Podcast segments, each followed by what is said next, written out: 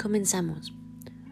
Hoy voy a hablar un poco del Reiki que dejé de mm, realizarlo hace un año exactamente y que fue por muchas em, cuestiones personales. Em, soy mamá y pesar de ciertas circunstancias, quiero comentarles que ser mamá te cambia la vida totalmente. He aprendido muchas cosas y a la vez he dejado de hacer otras. Dejé de ser yo misma. Dejé de hacer muchas cosas que antes hacía, pero es una, una experiencia tan hermosa eh, ser mamá y que ahora lo veo desde otro punto de vista.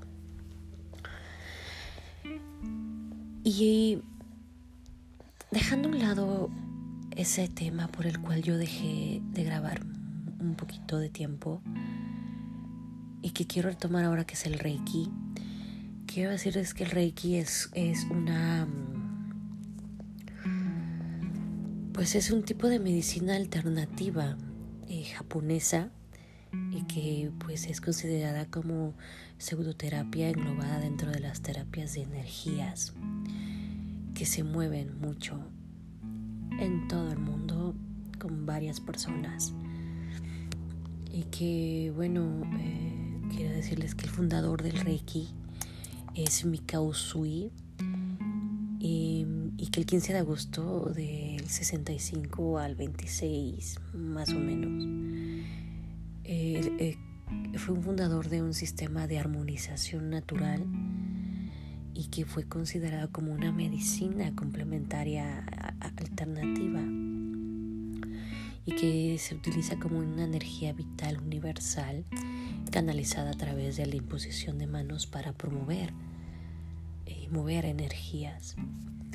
Que, yo lo practicaba muchísimo y, que se los recomiendo em, bastante y que yo lo estoy retomando ahora. Puedo decir que en este día lo volví a retomar gracias a mi terapeuta, porque déjenme les digo que em, estoy como en, una, en un proceso de, de depresión bastante, no profunda, pero podríamos decir que media, pero fue porque yo quise dejarme ir, quise mm, hundirme yo sola. Y es bajo la experiencia que les quiero contar, porque estoy retomando lo que yo hacía, porque dejé de lado muchas cosas de mi persona, mías, y dejé de valorarme a mí misma, dejé de amarme a mí misma, y que el Reiki me ha ayudado muchísimo a regresar a mi, a mi ser, a mi centro, a mi yo, a la persona que era antes, que dejé de ser. Y que ese tipo de energía me ha ayudado muchísimo, ¿no? Y, quería contarles que, que, el Reiki es, es una terapia, como lo comentaba al principio, es una terapia complementaria. Y, es una característica o está caracterizada por la imposición de las manos en el ser humano como un objetivo para restablecer el equilibrio físico, mental, pero sobre todo espiritual. Eh, ¿Cómo es una sesión en, en el Reiki? Y la sesión en el Reiki es vital porque se puede ver muy agotada o bloqueada por factores físicos, emocionales, incluso mentales, es entonces cuando aparece pues la enfermedad, por así decirlo, ¿no? En, una sesión de Reiki el, terapeuta que actúa como un canal de energía, pues primero está en energía fluye por la persona, em, por el terapeuta, y en segundo lugar, pues pasa al receptor que somos, eh, o sea, la persona que se está tratando. Es así como es una sesión de Reiki, para los que no conocían, ¿no? Cómo es. Em, hay unas personas que también me han preguntado, pues, cuánto, es, cuánto cobran por una sesión de Reiki. Em, varía. Mm, podemos ir desde los precios, desde, digamos, desde Europa, ¿no? Que puede ser entre los 25 y 45 euros, a, dólares, que puede ir desde 100 eh, dólares, que sería como mil tantos, a pesos mexicanos, que sí, sería como de 500, 700, incluso mil, ¿no? Depende mucho del tratamiento que el terapeuta te diga. ¿Y qué pasa? También porque me han preguntado qué pasa después de una sesión de Reiki. Bueno, a muchos pacientes cuando reciben sus primeras sesiones, porque son varias, bueno, puede ser desde una a, a cinco, a, a diez, dependiendo de la problemática que tú tengas, ¿no? Y, y cuando el paciente recibe sus primeras sesiones, pues experimentan unos cambios que pueden resultar un poco molestos y eso es algo habitual y que en los días pues que van pasando las sesiones se pueden tener sensaciones de náuseas, o sea, vómitos, diarrea, dolor de garganta o simplemente se, eh, se pasa una semana enfadado o de sentimientos a flor de piel, que es importante que los saques, que los expreses o si estás, por ejemplo, en un proceso de separación y que quisiste mucho a la persona o, estás en, otro tipo de separación, no sé, familiar, em, no sé, ¿no? Eh, sí em, cuesta mucho porque sobre todo están los sentimientos muy muy concentrados y son esos los que tienes que trabajar. Em, ¿Qué se siente cuando se activan los chakras? Que es otra pregunta que también me han hecho. Y, y lo que pasa es que se alinean a través de la espina dorsal y hagan de cuenta que son siete remolinos conocidos como los chakras precisamente, los cuales se giran de forma armónica en la dirección de las agujas del reloj por, si algunos no lo sabían, es así. Y nos mantiene en ese equilibrio, en esa tranquilidad, en esa paz y nos permite ser felices, que es lo que se logra buscar en, el Reiki. Y que a base de mi experiencia les puedo decir, chicos, que, que al día de hoy mm, me he alineado, me he me he sentido con esa paz hoy. Hoy. Y, y con una tranquilidad que no se imaginan que hace tiempo no sentía. Y a base de mi experiencia les puedo decir que retomar al Reiki ha sido una experiencia maravillosa otra vez en mi vida. Y que ahora que soy mamá me va a ayudar muchísimo y que estoy pasando por este proceso de sanación para mí y en el proceso también, porque no de, separación, porque ser madre soltera no es fácil. Es un proceso muy, muy, muy complicado porque saber que tenías ese apoyo o pensabas ¿no? que, que tenías un apoyo incondicional en alguien, en la persona que quizás, quizás a la que tú querías o a la que tú pensabas que nunca jamás te ibas a separar, porque tenían un lazo muy importante, muy fuerte a nivel espiritual, ojo, eh. no físico, a nivel espiritual y que viene de generación tras generación y que los espíritus han encontrado y se le puede llamar almas gemelas, llamas gemelas es un lazo que no se puede romper, chicos, pero es que sí se puede manejar. Esa es a base de mi experiencia que les puedo platicar sobre eh, ahora porque están alineados mis chakras, pero en mí ha, ha puesto como esa, los sentimientos a flor de piel y que pues los tienes que expresar con la persona, porque el terapeuta es el que te dice, ¿no? ¿Qué es lo que tienes que hacer y cómo lo tienes que hacer? Mm, ¿Qué ventajas tiene el Reiki eh, para tu cuerpo? Pues reduces el estrés, aliviando dolores crónicos como la artritis, el, el reuma, artrosis, las lumbares, dolores menstruales, incluso las migrañas, etcétera, ¿no? Acelera el proceso de cicatrización incluso en lesiones óseas eh, y refuerza el sistema inmunológico para luchar contra enfermedades virales. Ahora que está muy de moda el, lo del COVID, eh, el otro virus de del mono, etc. Todo lo que están sacando, el Reiki te ayuda muchísimo para establecer esos beneficios. En mi caso lo estoy retomando por una depresión. Eh, no por la persona, ¿no?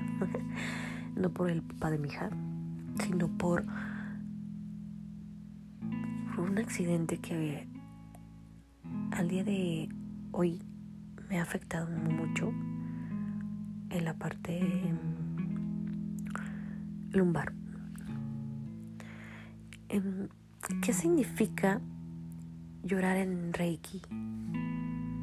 Eh, cuando una persona hace un curso de Reiki o recibe esta terapia de Reiki, al desbloquear emociones, uno de los primeros síntomas es llorar. Pero llorar no es malo, llorar es ese símbolo de que estás sintiendo que algo te hace sufrir, que algo no está bien en tu vida. Por lo tanto, no se puede hacer mal es bueno llorar, es bueno sacarlo, pero enfocado. Em, ¿Cómo hacer el reiki uno mismo cuando no se tiene como esas posibilidades económicas? Bueno, puedes llevar tu mano izquierda sobre el ojo izquierdo y luego tu mano derecha sobre el ojo derecho y se apoyan los dedos suavemente sobre la frente y nuevamente haces tres respiraciones conscientes, llenándote de luz y al exhalar liberándote de tensiones y pensamientos negativos. Porque recordemos que el Reiki siempre va a hablar de cosas positivas para tu vida. Y no nada más es ir a sesiones, sino incluso puede, hay muchísimos videos en internet, en Spotify, incluso de, de, estas sesiones de Reiki que y meditaciones guiadas, porque déjenme les digo que he retomado como esa parte de mí también de meditar muchísimo, cosa que lo hacía antes y que podía enfocarme en ciertas cosas positivas y que dejé de hacer mucho. y que bueno, espero inculcarlos a ustedes, ¿no?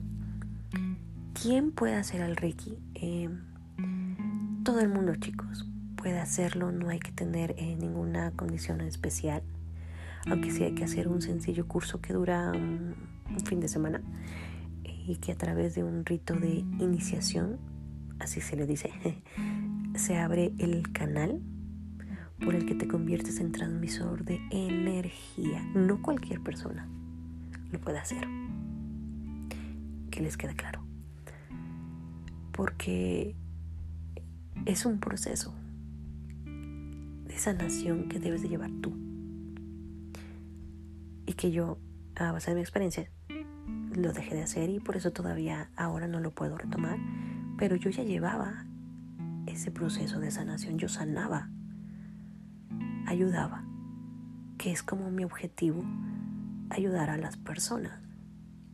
Pero si no te puedes ayudar a ti, no puedes ayudar a los demás. Entonces, en mi caso, yo estoy empezando otra vez de cero. Eh, ¿Qué, ¿Qué significa el bostezo en el Reiki?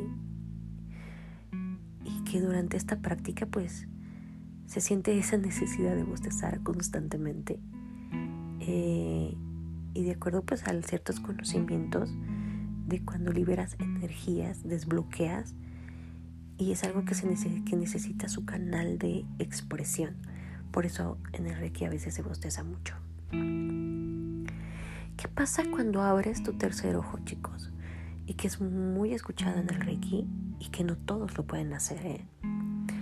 al abrir el tercer ojo, pues mejora muchísimo la cognición y la intuición, o sea, la visión interna y la clarividencia, la imaginación, pero la imaginación a otro nivel, la empatía, la sabiduría, la claridad mental, el autoconocimiento, la memoria y la percepción sobrenatural obteniendo una visión de realidades superiores más allá de la conciencia y que no todos logran tener o llegar, ¿no? A tener como esa, ese autoconocimiento, esa empatía, esa sabiduría, esa claridad mental eh, y esa percepción sobrenatural que no todos lo logran hacer. ¿Qué significa tener energía en las manos en el Reiki? Pues eh, la sesión de las manos que se siente o que muchos de los que se practican o practicamos el Reiki es otra cosa que la energía mmm, pránica que tenemos está constantemente entrando y saliendo de nuestro cuerpo físico visible. Gracias pues a, nuestras estructuras físicas invisibles, es decir, em, nuestros chakras y en especial las manos que son las que se utilizan más pues ahí son los chakras palmares, ¿no? ¿Cómo se desbloquean los chakras del cuerpo humano? La mejor manera de poder abrir este chakra es mediante los mandalas. Em,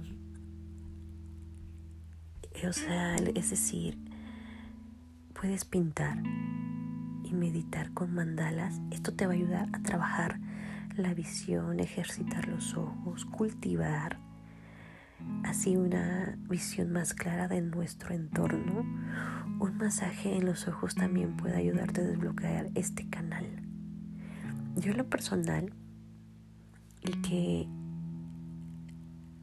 en su momento, mm, el que fuera alguien importante en mi vida, y que ahora ya no está, pero que fue importante, me regaló un libro de puros mandalas y se llama Descubriendo Mandalas y que les puedo decir que al día de hoy he terminado de pintar y que te ha ayudado, que te ayuda muchísimo a, a desbloquear todos estos canales.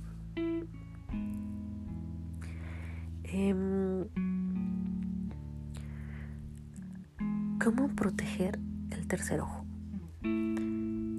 bebiendo mucha agua, chicos.